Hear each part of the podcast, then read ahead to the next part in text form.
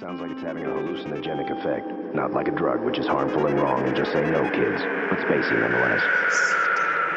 I, I, I, I, I, I, I, I, I.